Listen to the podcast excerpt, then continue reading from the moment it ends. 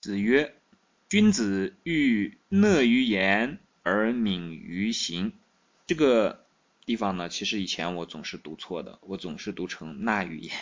那这个地方，因为所以我就专门找了一个这个注音的版本。所以，君子欲讷于言而敏于行。整个这一句话呢，和前面是前后相辅相成的。言之不出和这个讷于言呢是相对应的。敏于行，耻攻之不逮。这也是一致的，以约这个约呢和这个讷也是相对应的。我们这个时候就会明白，它都是在往里面走，向内求，往慢了走，不要走太快。那一个君子呢，一般来讲会在言行上啊会比较怎样的？在言语上啊会比较木讷。那这个词我们是比较熟悉的，木讷就是看起来啊。甚至好像有点笨笨的，在说话方面啊，那不像我这样巧舌如簧，是吧？这个，这个，这个，鼓起自己的腮帮子乱吹啊。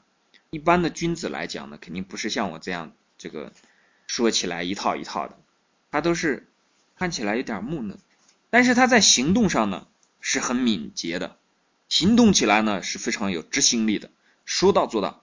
那这样的人呢？我们去见识他们的风范呢，基本上呢，就看他们的所做事的这种风格就可以了。那就有四个字可以形容啊，雷厉风行。说话呢，那可能就像这个打了一个雷，哐通一声没了，但是声音非常大。那剩下你看他的行动呢，啪呲把一棵树劈成两半了。这个就有点像这个所说的这个。讷于言而敏于行啊，就不用太多的说话。但是呢，大家也原谅一下，我们这个 YY 上，如果我不给大家讲，在这个语音的这个授课当中不讲，不卖这个嘴皮子的话，那我也不知道还有什么别的可以做了。难道我去表演一下也不行，是吧？所以有的时候呢，也要说。但这个地方的言呢，它实际上是和行对应的，就你怎么说了。然后你又是怎么做的？这个是最重要的。你说的是这些，你做的是不是这样？你是不是说的时候一套一套的，做的时候就有点稀松？我们平常话讲，因为这种情况会有很多。它其实和这个言之不出，是攻之不逮是一样的道理。有的人呢喜欢呢有点吹嘘啊，吹吹哒哒的。但是呢，大家如果去把我讲过的这些分享的内容。去这个听过的同学啊，如果注意的话，会会发现啊，我讲的东西一般还都都是比较保守的，我还不太敢吹。这个吹呢，我也没那个本事。但有的时候，当然了，搂不住肯定会吹一下嘛。但作为君子来讲，希望做君子的同学啊，肯定是要照着这个来做的。包括刚才讲的“言之不出，耻攻之不逮”，嗯，都是跟你讲了嘛，讲的很明白了，少说多做。以约失之者先矣，不仅仅是说的时候要少说多做，而且你在哪怕在态度上，那在笑声上，尤其是女的这个同学啊，你笑的时候，这个男同学笑一些可能还称之为爽朗，一个女的如果笑的，明白吗？像男的那么爽朗的话，那就已经有些过了，有些失礼了。那你在饮食，在这个吃喝这方面。在你日常的生活当中，这些方面其实都是要注意的。我们这个时代呢，跟其他的任何时代都不一样，在任何一个时代呢，都没有把这些东西啊，我们刚才所讲的这些东西破坏的这么厉害。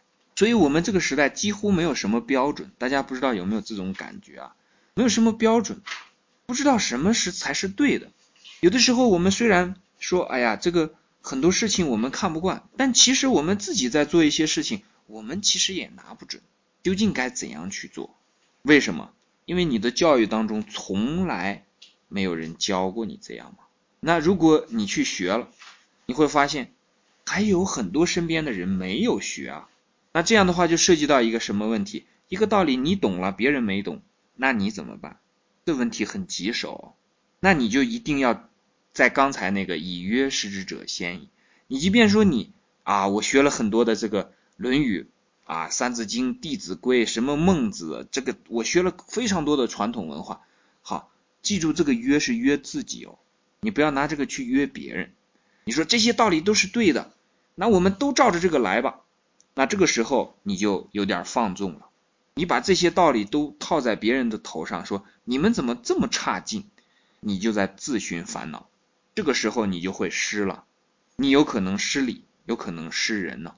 失礼的时候，别人可能就说：“哎，这个人好像学了一点，就自负自己，好像懂很多东西一样，对我们指手画脚。”那人家会觉得礼貌上你做的不好。那你其他所讲的内容都不用讲了，因为你的态度不对，别人不会接受啊，你不谦虚嘛。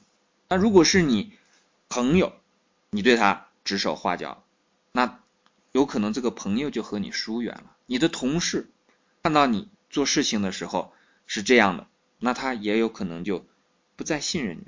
那这个时候你就是失人了。这个时候的以约失之者先矣的真正内涵就可以体现出来了。所以我们有时候。不仅说是要去把这个经典当中的正确的东西要学到，而且更要去探究它的内涵。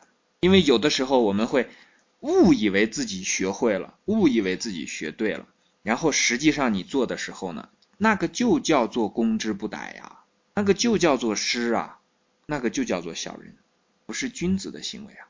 所以呢，我们把这三句今天所讲的这三句联系起来。放在一起来看，其实他讲的内涵是一样的。说话做事要适度，而且呢，要偏向于什么呢？在约和纵之间呢，要稍微偏偏向于一些约。为什么？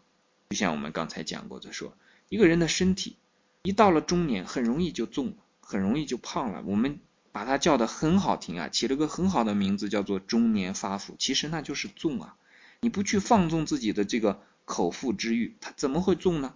对不对？那饭是你自己一口一口吃进去的呀，是不是？